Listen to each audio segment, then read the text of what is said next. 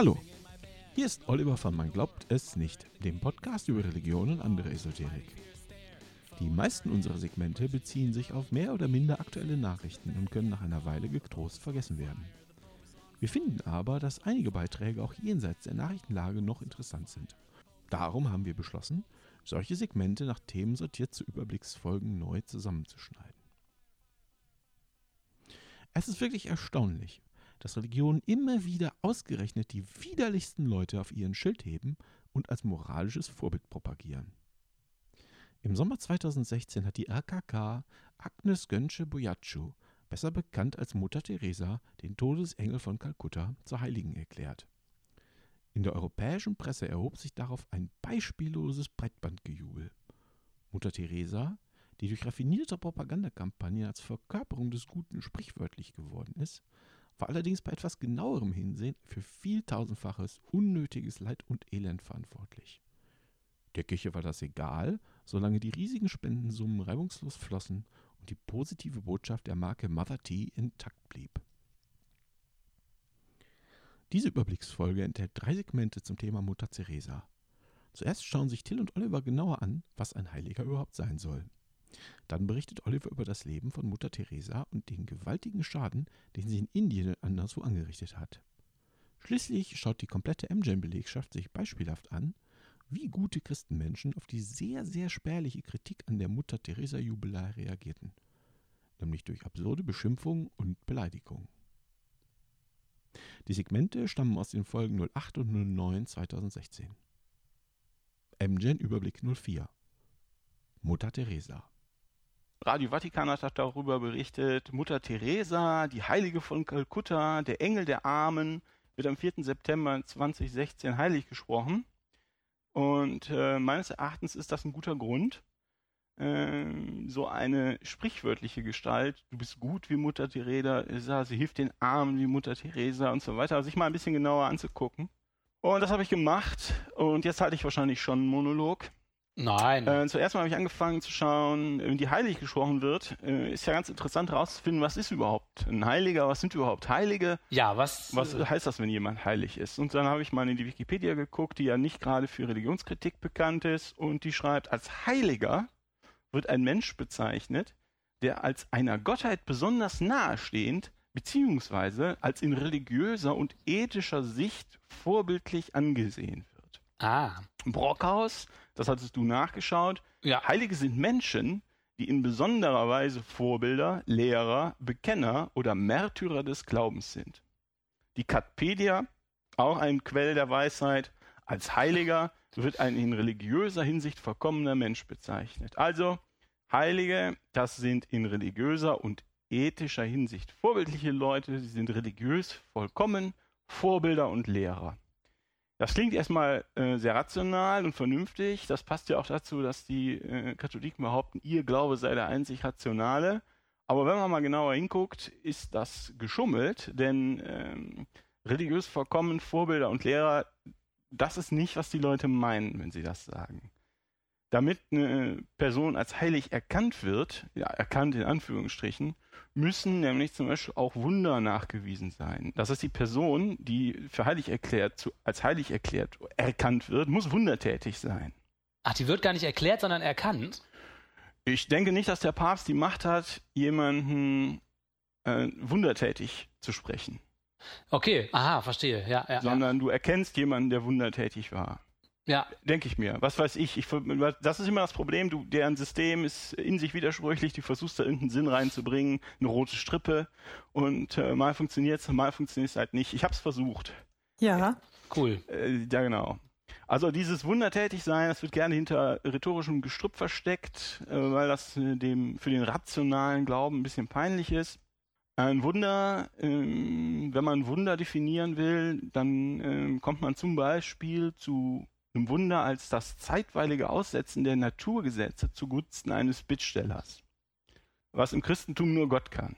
Ah, das ist cool, das finde ich eine gute. Du gute... Äh, bittest also den Gott um was und dann sagt er, ja, na gut, ich äh, das, den üblichen Wel Lauf der Welt setze ich jetzt aus, erfüll dir deinen Wunsch und dann läuft die Welt wieder weiter wie bisher.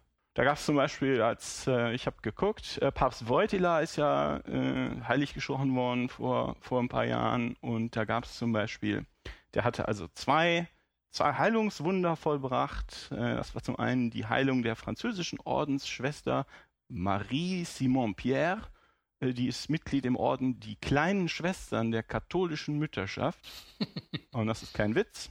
Die hatte also ganz üble Lähmungserscheinungen an der linken Hand und an dem linken Bein. Und dann ist der Provinzarzt in Frankreich gekommen und hat gesagt, oh, das ist bestimmt Parkinson. Und äh, die kleinen Schwestern verehrten also Johannes Paul und er sollte selig gesprochen werden. Und die war auf der Suche nach einem Wunder, die Kommission. Dann haben die Schwestern angefangen, ganz, ganz doll zum toten Papst zu beten. Und siehe da, die Lähmung war verschwunden und die diesmal Fachärzte kamen und fanden keinerlei Spur von der Parkinson-Erkrankung. Ein Wunder, ein Wunder. Ein Wunder herbeikonstruiert. Das ist, ja äh, wunderbar. Wunderbares Wunder. Immer, gehen wir mal davon aus, die Frau hatte echt Lähmungserscheinungen und der Arzt hat gesagt, ja, es kann, kann, Parkinson sein oder was auch immer. Der zweite Fall ist sehr ähnlich. In Costa Rica gab es die Dame Floribet oder Floribeth. Moradias, die hatte auch ganz übles Lähm, ganz üble Lähmungen und äh, hat doll gebetet und dann äh, auch zu Papst Wojtyla gebetet und dann war die Lähmung weg und da gab es ein, ein, Film, Filmchen von der Tagesschau. Da wird sehr unkritisch berichtet, schreibt die Tag oder sagt die Tagesschau, so etwas Außergewöhnliches kann nur ein Wunder sein. und der katholisch gläubige Hausarzt der Frau sieht das natürlich genauso. Sehr schön. Also es ist, wenn man, wenn man das durchguckt, es sind oft so Sachen wie, wie Lähmungserscheinungen, irgendwas, was genauso gut psychosomatisch sein könnte, weißt du? Und dann hast du möglicherweise ein Erlebnis oder du bist, fühlst dich, irgendwas ändert sich die Situation, da gehen die halt weg. Oder es gibt so Sachen, wo sich eine Gruppe von Leuten also abspricht, dass die irgendwelche Erscheinungen gesehen haben und wo niemand überprüfen kann, ob das so gewesen ist. Weil die waren dann zusammen auf irgendeinem Feld und haben gesehen, wie der Himmel aufbricht und die Sonne kommt. Und da waren das 20 Leute, ja, und dann kann halt niemand das widerlegen, dass die das gesehen haben, ne? Das gibt's auch. Ja, ja, stimmt. Aber selbst, selbst wenn man, wenn man den äh, Benefit of the Doubt gibt und sagt, na gut, äh, wir, wir nehmen das mal, was ihr sagt, als un unwidersprochen hin, ist das immer noch unglaublich dünn, ja, um ja, daraus ja. auf ein Wunder zu schließen. Was zum Beispiel helfen würde, äh, wenn äh, Jahwe mal amputierte Leute heilen würde. Ich meine, dass da mal über Nacht ein Arm oder ein Bein äh, nachwachsen zu lassen, das kann auch für einen allmächtigen Gott kein großes Problem sein. Und es gibt bestimmt ganz viele Kinder äh, oder ganz viele Leute, die darum inständig darum bitten, dass äh, sie doch wieder, es ihnen doch wieder der, das amputierte Glied, äh, äh, die amputierte Gliedmaße, die amputierte Gliedmaße ja. Äh, ähm, nachwächst. Aber das ist halt noch nie passiert. Warum? Ich denke, ist, entweder er mal findet Leute, denen was amputiert wird, sind selber schuld.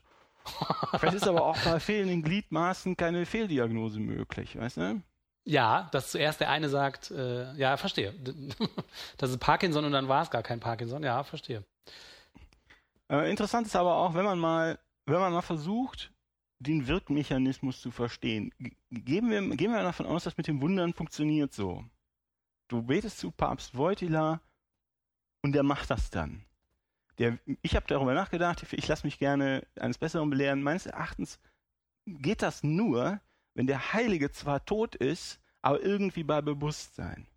Der Papst Wojtyla ist halt, ist jetzt der tote Papst Wojtyla, liest die Gedanken aller Menschen, insbesondere wenn die dann halt vor seinem Grab, vor seinen Knochen, vor einer Glaskapsel mit seinem Blut beten. Und dann nimmt er das an ihn adressierte Gebet auf. Ich sag mal, oh Herr, ich bin gepeinigt von einer ziemlich kahlen Platte. Und dann spricht der bei Gott vor. Können wir da nicht was machen? Diese Person hat mich gebeten und so weiter. Und der Gott, der ist ja im Christentum der Einzige, der das kann, suspendiert dann die Naturgesetze und das Wunder geschieht. Das, das, ist eine Vorstellung so wie auf einem deutschen Amt, ne? dass der Vorzimmermann dann zum Hauptzimmermann geht und so. Das ist exakt so, wie ich mir das vorstelle. Oder wie die Katholiken sich das vorstellen. Ja. Das ist meines Erachtens das der einzige Wirkmechanismus. Das, äh, wenn man sich das so vorstellt, sitzt der Papst im Bürokomplex in seinem Büro und die Bittsteller schicken Gebetfaxe. Er guckt sich die an und läuft dann über den Flur zum Chef. Vielleicht. Ja, ich würde sagen, das ist eine coole Vorstellung. Ich weiß nicht, vielleicht gibt es eine andere Möglichkeit, ähm, den Wirkmechanismus zu erklären. Aber ich meine, der, muss bei, der Heilige muss bei Bewusstsein sein. Es könnte ja auch sein, dass, tot, der, dass der Gott so verschiedene E-Mail-Fächer hat. Also zum Beispiel ein Fach für jeden Heiligen und dann, dann liest der Gott halt E-Mail-Fächer von seinen Heiligen durch. Äh, ja, also wenn ähm, mein Chef das bei der Arbeit machen würde, würde ich mich aber ja, gut. ganz schön beschweren. Aber du bist halt dann tot. ja. Was, was, was, was für mich, wenn ich mir das angucke und wenn das irgendwie so funktioniert, dann muss ich sagen, wenn ich eine, wenn wir eine Chrono John Zeitmaschine hätten und könnten einen Senator aus der römischen Kaiserzeit herholen, dann wäre das für den ganz klar, dass diese katholischen Heiligen alle Götter sind der wird dann sagen und geht, wird mit, äh, mit, mit in die Kirche gehen und sagt, das ist ja schön, ihr habt ja auch ganz viele Götter. Stimmt. Genau wie wir. Stimmt, weil man die immer für verschiedene Zwecke auch so anbietet, ne? Anbetet. Genau, ja, stimmt. Genau. Also spätestens hier ist dann vom Monotheismus nichts mehr übrig. und das ist ja eigentlich auch kein Wunder, denn die römische Reichskirche, also das, was jetzt die äh, römisch-katholische Kirche ist, hat ja sehr, sehr, sehr viel von ihren Vorgängerreligionen übernommen, um dann den Übergang möglichst äh, überzeugend hinzukriegen. Wenn ich, ich meines Erachtens, das bisschen, was ich über die römische Kaiserzeit weiß, ich würde, ich kann mir vorstellen, ich, meines Erachtens sind die katholischen Heiligen deutlich göttlicher als zum Beispiel der göttliche Cäsar, der als Kaiser die Verkörperung der Romanitas war, also des Reichsgedankens. Und das war ja der, oder das waren die, an die, wenn wir uns erinnern, äh, bei dem sich die frühen Christen geweigert haben, ein paar Gewürze zu opfern in der Hoffnung, dass sie dann von der Staatsmacht verurteilt werden und als Märtyrer in der Gemeinde gelten. Und heute machen die Nachfahren dieser Christen das halt mit sehr viel Inbrunst, dass sie diesen Göttern opfern. Ja. Wenn man sich das anguckt, die Wikipedia schließt dann damit und sagt, der Begriff der Heiligen ist religionswissenschaftlich nicht befriedigend definiert. Und das finde ich sehr höflich umschrieben. also das ist ähm, ist eine Anomalie ja. im gewissen Sinne. Ja, würde ich auch sagen. Insbesondere in einem Monotheismus. Ja. Gut, soweit zu was ein Heiliger ist. Äh, wie, sieht's, wie sind wir denn in der Zeit? Viel zu weit voran, aber ich mache trotzdem. Hurra! Ich darf doch einen Monolog halten, oder? Ja, ja, ja. Oder nicht? Ja. Doch, doch. Na gut. Wir sind beide dafür. Ja. Also, äh, Wer war denn jetzt diese Mutter? Ich habe mir Mutter Theresas Geschichte mal näher angeguckt. Ich habe äh, angefangen natürlich in die Wikipedia und bin dann rückwärts vorgegangen. Es gibt ein paar Bücher über sie. Ich habe nur eins komplett gelesen. Das ist die Missionary Position, also die Missionarsstellung von Christopher Hitchens, der ja der übel vermisst wird. Ähm, und er hat eine kurze, aber kritische äh, ja, Biografie oder Stellungnahme zu Mutter Teresa geschrieben. Mutter Teresa hieß mit bürgerlichem Namen Anienche Gonsha Bojachu, Bojachu, Anienche Gonsha Bojachu ist 1910 in Üsküp geboren worden. Das gehörte damals zum Osmanischen Reich, ist heute Skopje in Mazedonien. Sie war wohl Albanerin und ist 1997 in Kalkutta in Indien gestorben. Und der Vatikan schreibt über sie, ihre Seele war gefüllt mit dem Licht Christi. Sie brannte vor Liebe für ihn. Oh, ist das schön. Und was sie gemacht hat, wofür sie bekannt ist, sie hat 1950 die Gemeinschaft der Missionarinnen der Nächstenliebe in Kalkutta gegründet und wurde bekannt äh, um 1970 rum. Da gab es eine BBC-TV-Doku Something Beautiful for God von einem Herrn Malcolm Muggeridge und der hat dann quasi diese ähm, die, die, das los, den Effekt losgetreten, diese Dame quasi als lebende Heilige zu sehen. Ah. Und äh, ist unglaublich beeindruckt von ihr gewesen. Er schildert Kalkutta also als ein Höhl, hell, äh, Hellloch ähm, voller Elend und vergisst also alles Positive äh, dabei zu berichten und stellt dann halt Mutter Teresa als äh, lebende Heilige dar. Äh, da gibt es eine, eine Anekdote, die, die der Kameramann, äh, der damals bei dieser TV-Doku beteiligt war, erzählt und ähm, zuerst erzählt Muggeridge seine Variante und sagt, es gibt also, sie sind also hin und in diesem Sterbehospiz, da gab es halt ganz schlechtes Licht, aber er hat gesagt, ja, wir stellen jetzt trotzdem mal die Kamera auf und probieren es. Und siehe da, dann haben sie den Film entwickelt und sich das nachher angeguckt und er sagt, auf den Aufnahmen strahlt ein technisch unerklärliches Licht, wie die Heiligenscheine, die die Künstler gesehen und sichtbar gemacht haben. Oh. Ich finde es nicht überraschend, dass diese Lichtscheine auf fotografischen Film wirken.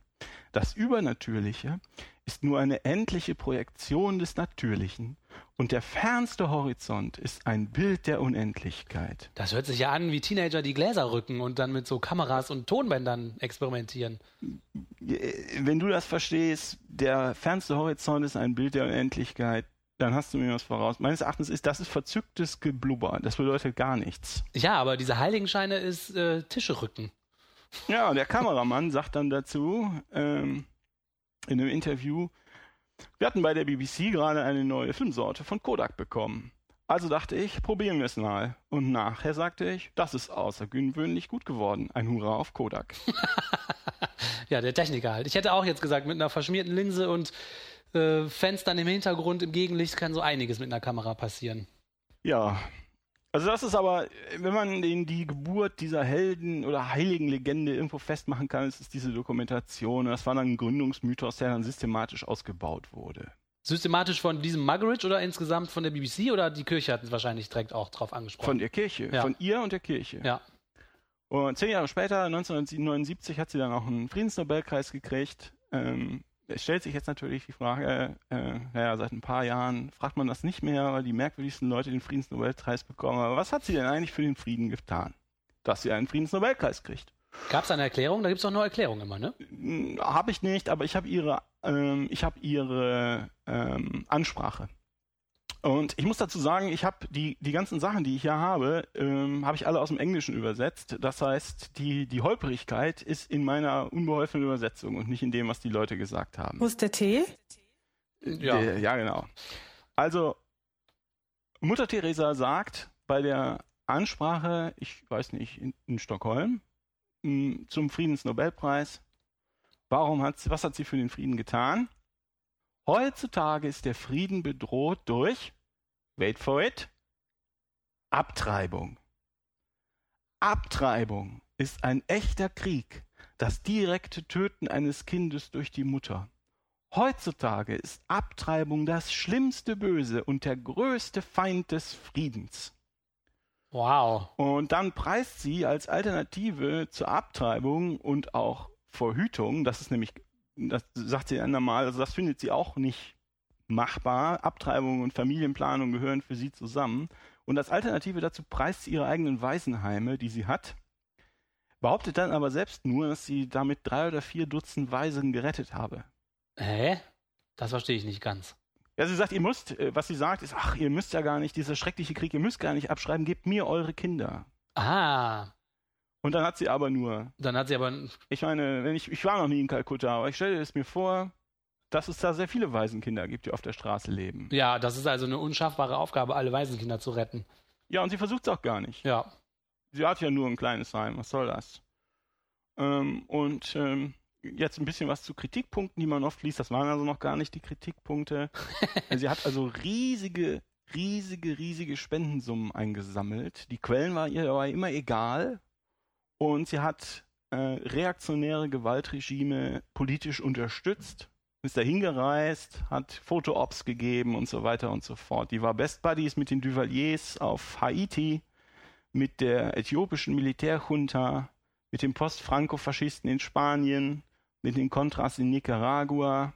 Wahnsinn. Als in, als in Bhopal 1984 diese Union Carbide äh, Fabrik explodiert ist und äh, es hat dann, das ist ja bis heute unresolved und es hat fast 4000 äh, Tote am, am selben Tag gegeben und tausende weiter, weitere Opfer in der, ja, für, für Jahrzehnte immer noch verseuchten Stadt. Das ist auch was, was, weil es in Indien ist wahrscheinlich, was nicht im kollektiven Gedächtnis des Westens ist.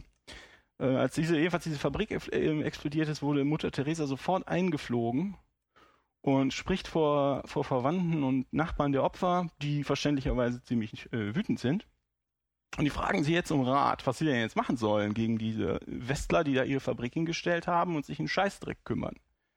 Äh, um die vielen Tote. Und Mutter Teresa sagt, ihr müsst vergeben. Vergeben, vergeben, vergeben. das ist hart. Da blieb also, ich habe das, äh, da bleibt sogar Hitchens die Spucke weg. Und die fährt also freiwillig dahin und setzt sich in den Flieger und äh, macht solche Aussagen. Ja, die wird da wohl hingekarrt worden sein, ne? Ein anderes Beispiel, hier hat sie 1,25 Millionen Dollar von dem äh, Schneeballsystembetrüger Charles Keating angenommen, der also fast 20.000, ich glaube 17.000 Menschen in den USA um ihre Ersparnisse betrogen hat, insgesamt um 252 Millionen Dollar. Und da waren sicherlich viele reiche Leute bei, aber da waren auch ganz viele kleine Leute, die also quasi ihre Ersparnisse ihres Lebens verloren haben. Und in den USA, wenn es kriegst, hast du in der Regel ja keine, oder oft hast du keine Rente, wie, wie in, in Deutschland, sondern du musst halt von deinen Ersparnissen leben von, am, am Ende deines Lebens. Wenn du keine hast, weil die dir in, einen Schneeballbetrüger weggenommen hast, dann hast du halt keine mehr. Musst halt weiterarbeiten. Aber der Zweck heiligt die Mittel und die nimmt das gerne an. Sie hat es erstmal gerne angenommen und dann ist der, ähm, der Betrüger ist halt vor Gericht gekommen und dann schreibt Mutter Teresa an, an den Richter, da gibt es hier ein Faksimile von dem Brief, ähm, sie schreibt also an den Richter, er möge doch auf sein Herz hören und Keating vergeben. und dann sagt sie, what would Jesus do? Und so, vergeben. Krass. Und dann äh, kriegt der Staatsanwalt, kriegt äh, irgendwie eine Kopie des Schreibens, der zuständige Staatsanwalt schreibt zurück. Ich meine, dass Jesus sofort und ohne zu zögern das gestohlene Geld seinen rechtmäßigen Besitzern zurückgeben würde. Sie sollten dasselbe tun. Wenn Sie mich kontaktieren, werde ich Sie direkt mit den rechtmäßigen Besitzern in Kontakt bringen. Ah, das ist ja geschickt. Das finde ich ja gut. Die Antwort aus Kalkutta ist, nun, keine. die Mutter. Das ist ja unfassbar. Wie viel, äh, wie viel Geld die angenommen hat, ähm, diese Gesamtspendensumme weltweit, global, ist unbekannt, weil es nie eine Prüfung gab. Aber wenn ich mir die, die Summen so angucke, das müssen Hunderte von Millionen Dollar gewesen sein. Hier gibt's, äh, gab ein einzelnes Konto in New York bei einer Bank, äh, da lagen 50 Millionen Dollar einfach so rum. Wahnsinn. Niemand weiß, was mit dem Geld passiert ist oder wo das geblieben ist. Ha. Ähm, was jedenfalls nicht damit passiert ist, dass es für Arme ausgegeben wurde. Selbst der Fanboy Muggeridge, der Filmmacher von der, oder Muggeridge, der Film, Filmmacher von der BBC, wir erinnern uns, schreibt, als ich Gelegenheit hatte, ein paar hundert Pfund in Mutter Theresas Richtung zu lenken, war ich erstaunt und verzaubert zu sehen, dass das Geld trotz der Finanzknappheit der Missionare der Nächstenliebe für eine neue Altarschale und einen neuen Altaraufbau ausgegeben wurde. Ach, selbst dem fällt auf, dass das Geld nicht bei den Armen ankommt, aber findet das aus irgendeinem Grund toll. Ja, genau. Weil er schon. Aber das ist auch gar kein Wunder, denn die Hilfe für die Armen war auch gar nicht das Ziel von Mutter Teresa. Zumindest nicht das äh, Primärziel. In einem Interview sagt sie, es gibt immer die Gefahr, dass man ein Sozialarbeiter wird oder die Arbeit um der Arbeit willen tut. Das ist eine Gefahr, weil wir vergessen, warum wir die Arbeit tun. Doppelpunkt. Unsere Arbeit ist ausschließlich ein Ausdruck unserer Liebe zu Jesus. Hä? Also man, es gibt viele, ähm, viele Zitate in die Richtung. Was sie macht, ist halt, sie, es geht ihr überhaupt nicht um die Leute, es geht ihr um ihre Religion. Es geht ihr darum, vor ihrem Jesus gut dazustehen, oder was? Oder dessen Werk zu tun oder was auch immer. Also wenn sie sagt, ich helfe halt anderen Leuten, aber die Leute sind mir egal. Ich will nur, dass der Jesus sieht, ich helfe anderen Leuten, oder was? Ich, äh, das mm, weiß ich nicht. Das kann daraus, kann man daraus schließen. Das kann man daraus schließen. Das ist ja interessant.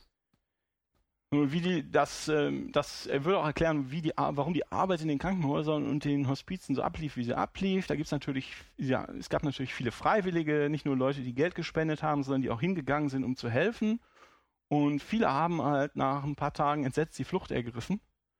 Äh, hier gibt es zum Beispiel Dr. Robin Fox, der Editor der Lancet. Das ist ja, wenn ich das richtig sehe, eins der, ähm, eins der bedeutendsten äh, medizinischen Journale.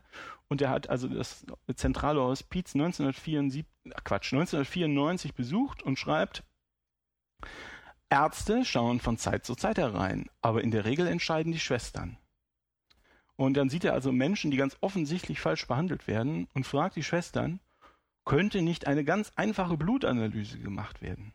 Solche Untersuchungen aber, hörte ich, sind selten erlaubt. Und einfache Verfahren, um die Heilbaren von den unheilbar Kranken unterscheiden zu können? Auch nicht.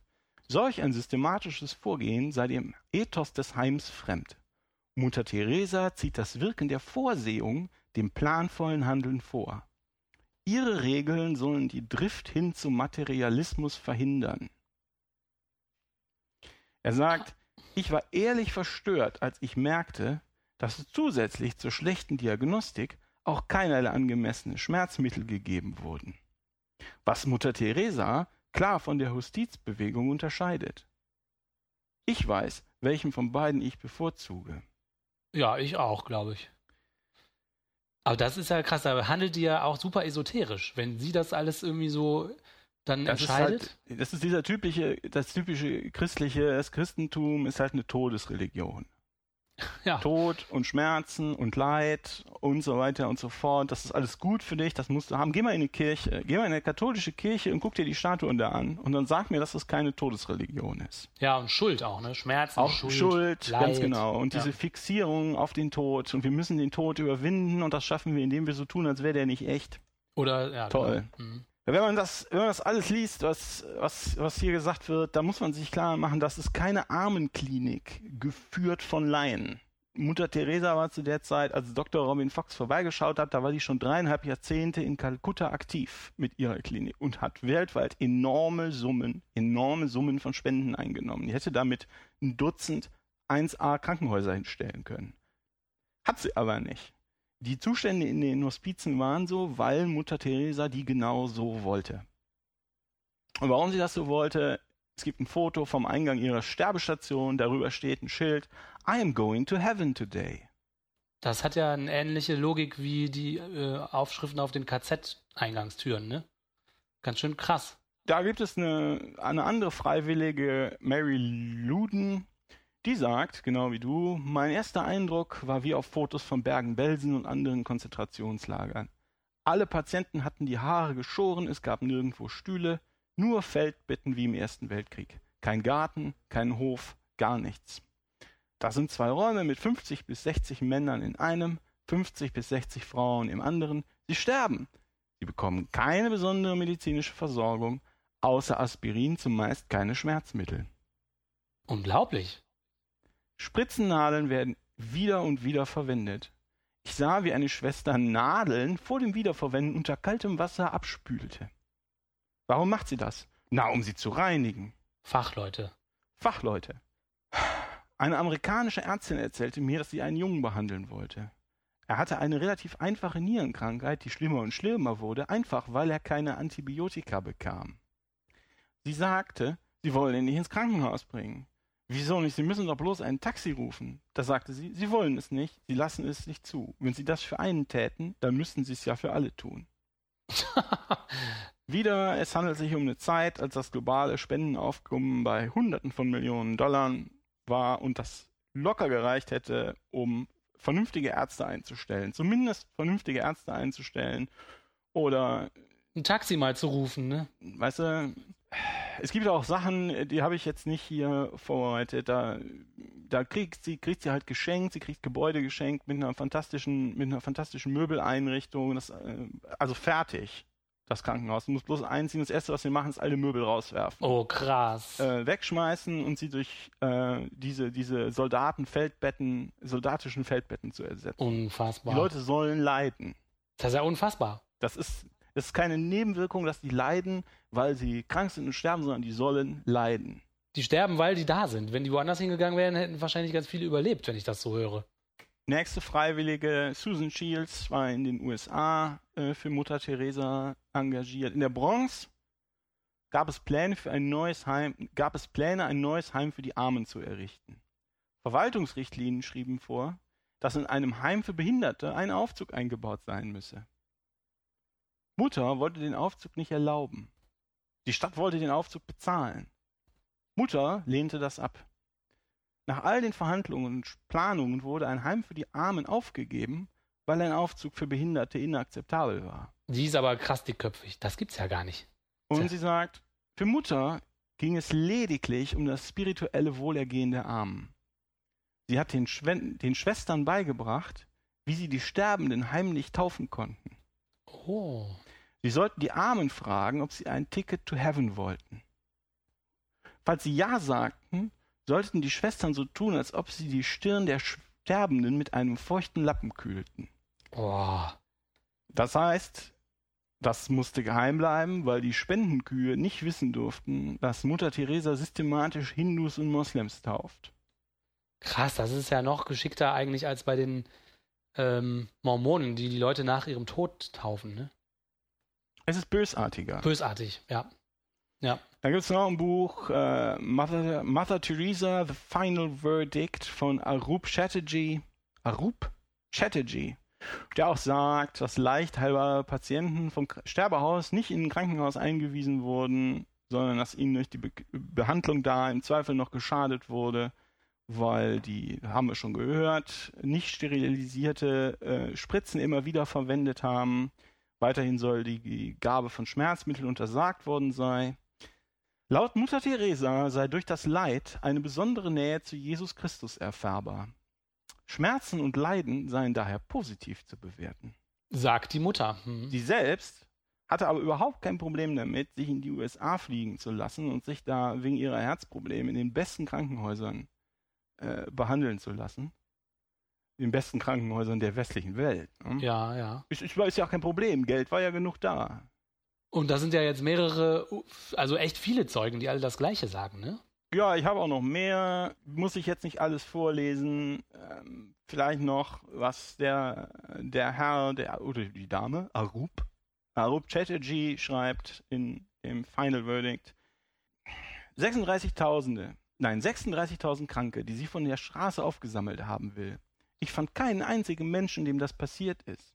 Krankenwagen des Ordens sind zum Fahrdienst für die Schwestern umgebaut worden. Und bei Hilferufen verwies der Orden auf die Ambulanz von Kalkutta. Unfassbar. Äh, weißt du, man kann jetzt natürlich sagen, ja, die Leute waren vielleicht so krank, dass sie alle gestorben sind und deshalb findest du auch keine Zeugen wenn du durch die Straßen von Kalkutta gehst und äh, sagst, warst du schon mal bei ihr im Krankenhaus, warst du schon mal bei ihr im Krankenhaus, warst du schon mal bei ihr im Krankenhaus, da kannst du sagen, das ist ein Survivor-Bias, weil die Leute, die tot sind, können sich halt nicht beschweren. Aber es muss doch irgendjemanden geben, der zumindest jemanden kennt, der da in Behandlung war. Ja, weil bei Wundern kennt immer jemand jemanden, der das selber erlebt hat, ne? Wenn es um Wunder geht. Also es geht nur darum, die christliche Idee zu verbreiten und die christliche Idee in dem Fall ist, Schmerzen sind gut für die Seele.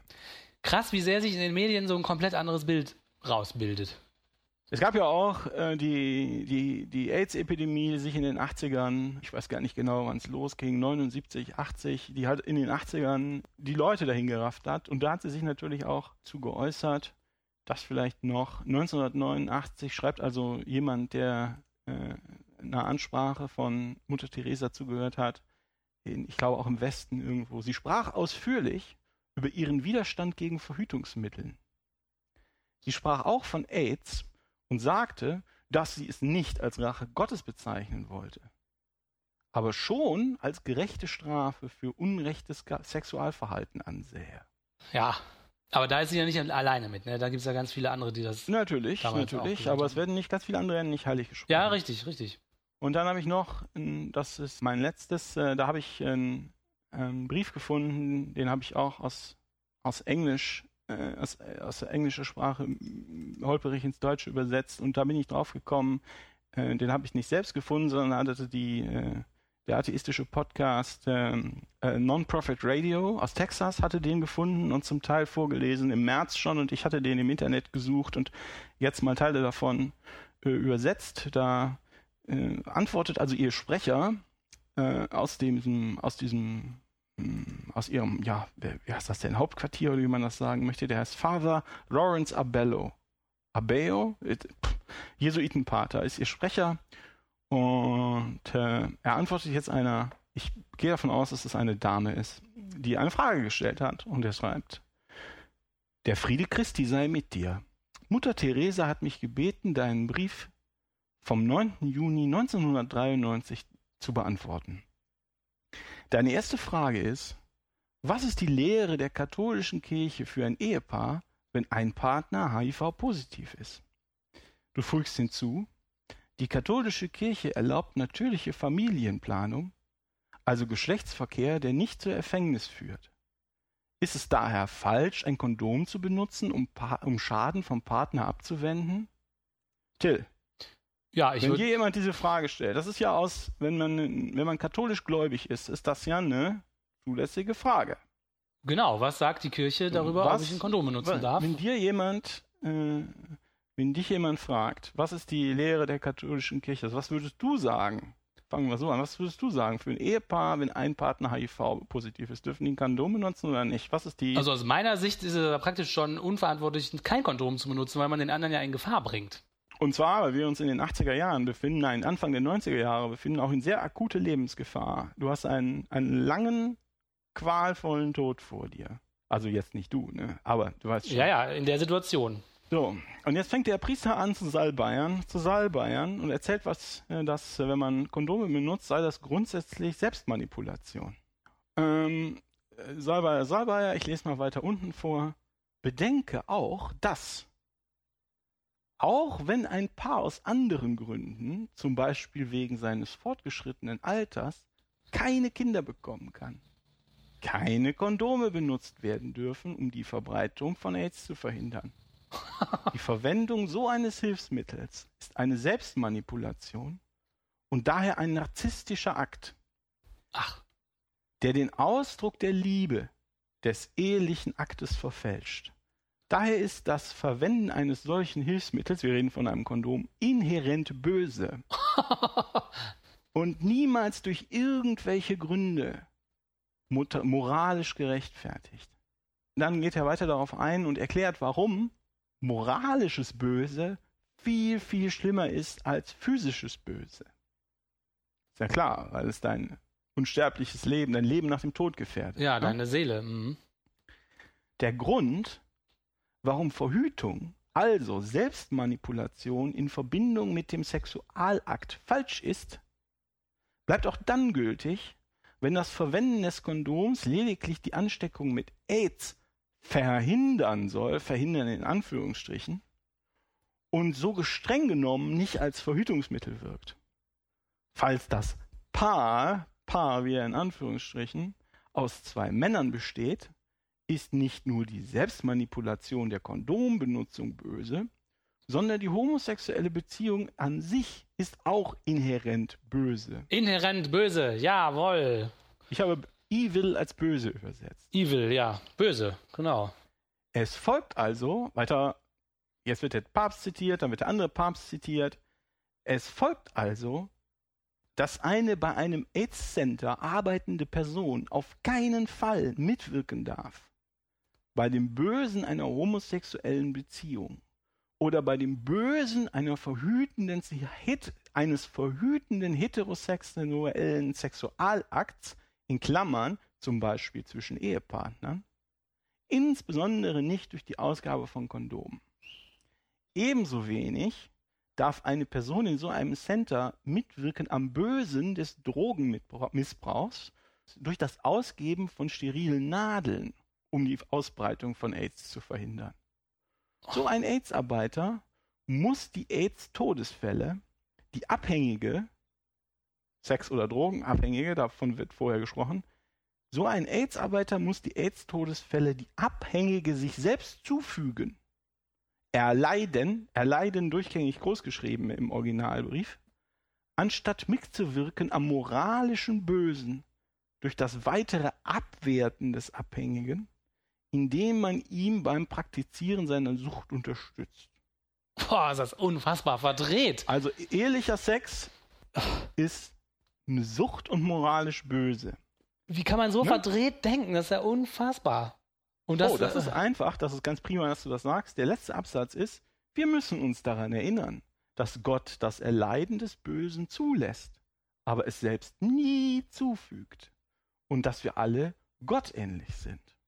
Wir müssen uns daran erinnern, dass das höchste Ziel einer Person sein muss, das ewige Leben zu erreichen, dazu beizutragen, einen Süchtigen weiter abzuwerten, indem man Safe Sex in Anführungsstrichen oder Safe Drugs in Anführungsstrichen ermöglicht, zerstört das ewige Leben des Abhängigen und ist ein sehr viel größeres Böse als der Tod. das heißt, Solch ein Helfen ist kein echtes Mitgefühl. das ist ja unglaublich, wie das, wie die, das neu umdefiniert, was gut und böse ist. Ist ja unfassbar. Letzter Satz ist, du darfst diesen Brief reproduzieren und weiterreichen. Das habe ich hiermit gemacht. Danke sehr. Aufrichtig in Jesu, Father Lawrence Abeyo. Und dann gibt es einen handlichen, handschriftlichen Zusatz. Ich bete um Gottes Segen für dich. Das ist mir zu blöd. M. Theresa. Das ist mir zu blöd. Das heißt, sie schreibt dann, sie schreibt dann auch selbst noch was. Äh, Ach, sie schreibt dann selber noch gut? was drunter. Das war jetzt ihr Sprecher, ähm, aber ich denke, das hat sie also nicht selber gesagt, aber ich denke, das ist auch gar nicht so weit von der Doktrin der, Doktrin der katholischen Kirche weg. Ich, wenn ich das zusammenfassen soll, ich muss sagen, das geht mir selten so, aber die Beschäftigung mit dem Thema, das war echt widerlich. Ja, Wahnsinn. Das war richtig widerlich. Ich denke, wenn man, weißt du, man kann sagen, wenn man, wenn man viel macht im Leben, dann macht man auch viel falsch. Und viel gemacht hat sie ja.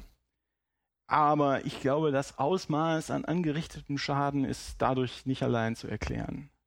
Sie hat zigtausende Menschen leiden lassen, was heißt, unter möglichst starken Schmerzen elendig verrecken lassen. Sie hat, was viele Leute auch als besonders perfide erachten, heimlich Sterbende getauft. Das wird keinen zusätzlichen Schaden anrichten, aber gut. Die hat also bewusst tausendfaches Leid erzeugt, um ihre religiöse Doktrin durchzusetzen. Die hat zig oder hunderte Millionen für ihre Mission eingenommen, hilft aber mit den Spendengeldern den Armen nicht. Sie ist politisch reaktionär. Sie hilft Unrechtsregimen. Sie verkündet, dass Kondome schlimmer sind, als an AIDS zu sterben. Sie verbietet, Leuten zu helfen. Das ist eine religiöse Fanatikerin, die bereit ist, Tausende zu opfern für ihren religiösen Wahn. Das ist unglaublich.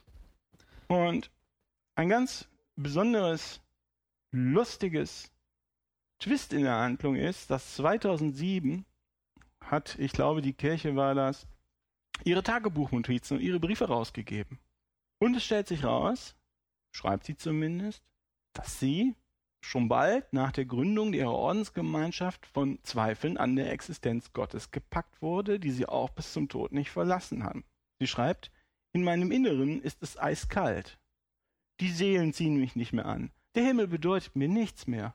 Für mich schaut er wie ein leerer Platz aus. Tief in meinem Inneren ist nur Leere und Dunkelheit. Ich habe keinen Glauben. Ich wage es nicht, die Worte und Gedanken auszusprechen, die mich so unbeschreiblich leiden lassen. Das heißt, sie opfert Tausende und das alles für eine Kirche und einen Gott, an den sie selbst nicht mal mehr glaubt. Das ist unfassbar. Die Frau ist wie die Taliban. Aber in wessen Seele nichts mehr ist, der macht da auch schlimme Sachen. Oder umgekehrt, wenn man so schlimme Sachen macht, muss man wahrscheinlich eine leere, schwarze Seele haben. Ich, ich weiß es nicht. Ich, ich, Also- es ist, ich fand es wirklich widerlich und sehr, sehr schockierend. Ich mein, du kannst nur schließen, wenn der hier der das, was der, was der Jesuitensprecher, Jesuitenpater da sagt, du kannst es vom Kopf auf die Füße. Du musst schon sagen, die Frau war böse. Ja, unglaublich. Also Böse mit einem großen B. dieses Ausmaß Also war mir nicht bekannt. Also Die ist böse, wie Darth Vader böse ist. krass. Finster, finster, böse. Das ist Und die wird jetzt vom netten, freundlichen Papst Franz als in religiöser und ethischer, ethischer Hinsicht vorbildlich zur Heiligen erklärt. und alle freuen sich und niemand guckt nach. Niemand berichtet von dieser dunklen Seite. The dark side of Mother Teresa. Krass. Krass, wie man da so eine böse Person, die so viel Schaden angerichtet hat, hochstilisieren kann zum, zum äh, puren Gutmensch, zum, zu purer Hilfsbereitschaft, Aufopferung. Wie kann man das schaffen, dass das so verdreht ist? Das steckt ja eine, das zeigt ja einmal mehr, wie viel Macht die Kirche heute noch hat, um selbst solche Bilder, die in der Öffentlichkeit kursieren, zu steuern. Ich meine, dazu gehört ja eine ganze Menge. Wir zum Beispiel können das nicht. Tja, Wir können nur hoffen, dass manche Leute den Podcast hören und die andere Seite der Mutter kennenlernen. Also ich werde diesen, ich habe diesen Brief, den habe ich jetzt nicht ganz übersetzt. Ähm, nein, Quatsch, nicht ganz vorgelesen. Das geht also der, der Salbeiert darum. Ich werde das auch in, noch in den Blog stellen. Und da- man muss es alles für machen können, ist das so, als halt ein bisschen bekannter wird. Ich glaube nicht, dass es viel hilft. Aber also was, mich, was mich erschüttert, ist, dass sie so zielsicher die Oberarschlöcher finden und die zu ihren Vorbildern erklären. Ne? Ja. Aber dass nun Martin Luther war oder jetzt hier Mutter Teresa oder ich, diese merkwürdigen Kardinäle, über die wir beim letzten Mal gesprochen haben, das ist äh, also zielsicher von einem äh, ich weiß es nicht. Ja, man fragt sich so ein bisschen, äh, so einen Aufwand zu treiben, um so eine böse Person so gut dastehen zu lassen. Das muss ja, da muss ja irgendein Zweck hinterstecken. Und das fragt man sich natürlich schon, ne? Was ist das für ein Zweck, den die katholische Ja, Kirche ich glaube, da... was sie machen ist halt, ähm, da fing ja mit Pa- Papst Wojtyla an, der ja Heilige berufen hat wie, wie Hulle. Der hat, glaube ich, halb so viele Heilige berufen wie die Päpste in den letzten 500 Jahren vor ihm. ähm, also äh, insgesamt. Ähm, das heißt, ähm, was sie, glaube ich, machen, ist, sie versuchen sich halt überall noch einen Anker in die, in die Gesellschaft zu rammen. Weißt du, indem du möglichst viele Leute, ist ja noch auch eine Marke. Die katholische Kirche ist eine Marke. Mhm. Mutter Teresa mit ihren Müttern der Nächstenliebe, nein, wie heißen sie? Mutter Teresa ja mit den Schwestern der Mer Nächstenliebe ist. Scheiße. Jetzt habe ich den Kontakt Olli. verloren. Hallo. Hallo zurück. Ja, das war ja eine komische Störung. Vielleicht äh, waren wir so böse, dass die, dass das Radio Vatikan uns wieder durch die Frequenz gezogen ist. Wer weiß. Das ist, das ist die einfachste Erklärung. Vielleicht war es auch ein Wunder. Nein. Na gut, vielleicht ja, auch nicht. Ja, gut, dann warst du keins. Äh, also ich war fertig. Ich habe fertig. Ja, und ich war völlig überrascht und bin immer noch ganz baff, weil das habe ich nicht gewusst. Und vielen Dank für diesen Bericht.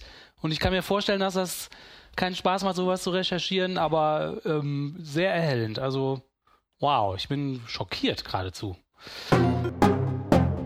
Ja, dann noch ein kleines Follow-up zu unserem letzten Thema mit der Mutter Teresa. Ah, ja. Äh, wir haben das ja vor der Heiligsprechung gesendet, weil wir es interessant fanden, aufzuzeigen, wer da bald heilig sein wird äh, und da Aspekte bringen wollten, die so ein bisschen zu kurz kamen in den Medien. Jetzt nach der Heiligsprechung äh, mehren sich tatsächlich auch Berichte und kritische Meinungen im Internet. Und, Echt? Äh, Ich habe keine gesehen. Auf einer offizieller Seite, also sagen wir mal von Tagesschau oder Süddeutsche Zeitung oder sowas, habe ich nichts gesehen. nee, von aber denen nicht, ich- das stimmt. Sondern also die, die, es gab eine Reihe von Artikeln in, bei der Tagesschau.de, die habe ich mir aber nur kurz angeguckt und das waren alles Jubelperser-Artikel und es wurde mal in so einem Halbsatz erwähnt, dass es, es gäbe Leute, die hätten Kritikpunkte, aber was das für Kritikpunkte wären und so weiter und so fort, wurde nicht erwähnt. Ja, das Weil ich fand einen Artikel sehr interessant. Also die Taz hat der, hat der Thematik auch eine ganze Seite gewidmet. Und da dachte ich, dass das jetzt mal vielleicht in die Richtung geht, ne, die wir letztes Mal angesprochen haben. Äh, Und da war das Fazit, also es wurde schon benannt, dass es da eben Kritik gibt, auch in die Richtung, die der Oliver ja letztes Mal oder vorletztes Mal, letztes Mal, vorletztes Mal äh, berichtet Letztes hat. Mal, ja. Das Fazit war dann aber, das ist schön, dass sie jetzt heilig gesprochen wird, weil sie ein Mensch zum Anfassen ist mit vielen Fehlern, äh, von denen man lernen kann, dass also auch eine Heilige nicht perfekt sein muss. Oh da war nein. ich sehr überrascht von der Taz. Bisschen Oh. enttäuscht auch, ja. Das ist ja äh, eine, Eine Heilige Rolle, Rolle rückwärts. eine Rolle rückwärts. Irgendwie muss man es doch noch gut finden, dass die heilig gesprochen wird. Mhm. Oje, oje. Äh, Bisschen konstruiert, also fand ich nicht so gut. Ja, Also es gab, ich hatte, ich hatte einen, auf dem AMB hatte ich den gefunden, einen Artikel von Cutnet gefunden und Cutnet ist beleidigt, weil es wurde zwar gejubelt, dass, ähm, dass, äh, dass Mutter Teresa heilig gesprochen wurde, quer durch die Medien, aber nicht genug. Und insbesondere hätten sich in den Kommentaren unter den Artikeln einige Leute kritisch geäußert, Hetzkritik jetzt gegeben und äh, der, die Beschwerde ist jetzt auch, es ist sehr, sehr gewunden, ist, dass zu wenig Christen hätten Mutter Teresa gegen diese Hetzkritik verteidigt, schreibt Dr. Phil Michael Schneider-Flackmeier. Und äh, Dr. Phil Michael Schneider-Flackmeier schreibt hier, ich lese da mal Auszüge vor von Cutnet. Cutnet ist jetzt ja nicht unbedingt äh, kirchenkritisch. Und er schreibt, Mutter Teresa von Kalkutta ist von Papst Franziskus in die Liste der Heiligen unserer katholischen Kirche eingetragen worden. Sie ist sicher eine der größten Heiligen der Neuzeit. Das Magazin Cicero hatte ein wunderbares, dem Charakter der großen Heiligen sehr gerecht werdendes Interview mit dem langjährigen Vertrauten, Begleiter, Fahrer und Beichtvater von Mutter Teresa veröffentlicht. Darauf brach auf der Facebook-Seite von Cicero die Hölle los. Eine unfassbare Flut von Beschimpfungen, wie eine alte Vettel, die in der Hölle schmort, kam in Me Mengen mit großer Zustimmung aus den Reihen der Atheisten. Leider hielten wenige Christen dagegen. Ein Armutszeugnis, das Bände spricht. Und dann sagt er, es wurde ihr vorgeworfen, dass in ihren Sterbe- und Armenhäusern, sowohl Spitälern, unhaltbare hygienische Zustände herrschten. Und das kommt sicher von Leuten, bei denen es in der Küche und auf dem Klo mitunter nicht anders aussieht als bei Bauer Schmitz im Hühnerstall. Wie bitte? Herr Doktor. Super, das ist ein tolles Argument, oder? Ja. Das äh, Dr. Phil Michael Schneider-Flackmeier. Sie haben nicht aufgeräumt. Ihre Argumente kann ich nicht ernst nehmen. Sie müssen erst mal fegen. Mutter Teresa habe hunderte Millionen in dunklen Kanälen versickern lassen, während sie den Armen das Nötigste vorenthielt. Er bringt immer eins der Kritikargumente und dann sagt er, die Leute, die das sagen, haben hässliche Nasen. Ja. Und dann sagt er, also jetzt dunkle Kanäle, sie wird von Atheisten auf der Cicero-Seite als Todesengel von Kalkutta bezeichnet, die für unbeschreibliches Elend verantwortlich sei. Tja. So viel Bosheit und Hass fasst man geradezu nicht. Und das von Leuten, die dick und fett, Roastbeef mampfend und Rötwein schlürfend, weich gepolstert in ihrem Zuhause sitzen. Ja, also Ähm, wer Roastbeef isst, der kann natürlich keine sachliche Kritik anbringen, das ist klar. Ja, er zitiert mit dem Roastbeef mampfend und Rotwein schlürfend, da sind Anführungsstriche drum, er zitiert irgendjemanden aus den 50er Jahren, der das mal gesagt hat. Ähm, das entspricht auch, dass das aus den 50er Jahren ist, entspricht auch irgendwie dem Geist von Dr. Phil Meyer, äh, Dr. Phil Michael Schneider Flackmeier. Ah, während Mutter Teresa zahllose Babys aus den Mülleimern rettete und sie großzog, äh, kriechen jene hierzulande in die Mülleimer hinein, um dort zu hausen. Wie bitte? Aber Wovon das ist redet doch er denn da? Das, Auch aus der Kirche ist Mutter Teresa verdächtigt und beschimpft worden. Und das, und das von Ordensleuten, deren Klöster mehr komfortablen Wohnanlagen gleichen und die mehr mit Übergewicht als mit Hunger, Obdachlosigkeit und Elend kämpfen müssen. In der Kirche ist es oft der geistliche Neid, der in der Kirche wirklich wütet. Hierzu kommt bei all diesen Hassern, dass das Beispiel der Mutter Teresa an ihrem Gewissen nagt, weil sie nichts vorzuweisen haben. Schließlich spielt meines Erachtens bei den meisten Atheisten eine Rolle, dass sie Gott verstandesmäßig nicht fassen können und er auch nicht tut, was sie wollen. Dabei wird immer wieder das Argument der Vernunft in Anführungsstrichen angeführt, von dem der Apostel Paulus sagt, dass der Friede Gottes, also der Heilige Geist, unsere Vernunft und unser Begreifen weit übersteigt. Okay. Also alle Kritiker sind zu dumm, um das zu verstehen, haben unordentliche Häuser und kriechen in Mülltonnen, essen Roastbeef. Okay. Irre. Also interessanterweise, oder eigentlich ist das auch nicht interessant, geht er halt überhaupt nicht auf inhaltliche Sachen ein, sagt, sondern sagt immer nur, die Leute, die das sagen, haben hässliche Nasen. Es ist also ein Atominem nach dem nächsten. Ja, der Ähm, widerlegt gar nicht die Argumente. Ne? Wenn man als Argument sagt, es gibt Zeitzeugen, die haben gesagt, dass da Nadeln wieder benutzt werden und Leute in Schmerzen sterben, das, damit beschäftigt er sich gar nicht. Ne? Nein, natürlich nicht. Dann sagt er, die Leute, die das sagen, haben, wohnen im Mülleimer. Ja, wohnen im Mülleimer. Tja, so viel zur Kritik. Ja, ich wollte das einfach nur mal vorlesen. Ich meine, es wurde so gejubelt, es wurde also quer durch die Presse wurde gejubelt, gejubelt, gejubelt. Aber das ist offensichtlich den, äh, den Rechtskatholiken hier äh, bei weitem nicht genug. Solange nicht alle, solange es noch Kritik gibt, solange also nicht alle Leute komplett durch die Bank äh, auf ihrer Seite sind, äh, werden diese Leute beschimpft. Das reicht also nicht. Es muss also immer totalitär sein.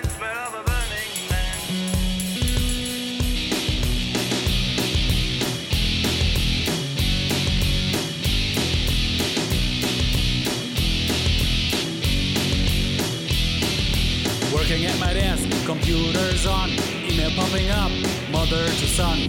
Holy See in flames, clergy's lost their head, bishops on the run. The Pope is dead. The Vatican call, the Pope is on fire. The Pope is on fire. The Pope is on fire. The Vatican call, the Pope is on fire. The Pope is on fire. The Pope is on fire. Everyone's in trouble now. Everyone's in trouble now. Fire, fire, fire, fire, fire, fire, fire, fire. Everyone's in trouble now. Everyone's in trouble now. The Vatican call, the Pope is on fire, the Pope is on fire, the Pope is on fire. The Vatican Court, the Pope is on fire, the Pope is on fire, the Pope is on fire. Everyone's in trouble now, everyone's in trouble now. Fire, fire, fire, fire, fire, fire, fire, fire. Everyone's in trouble now.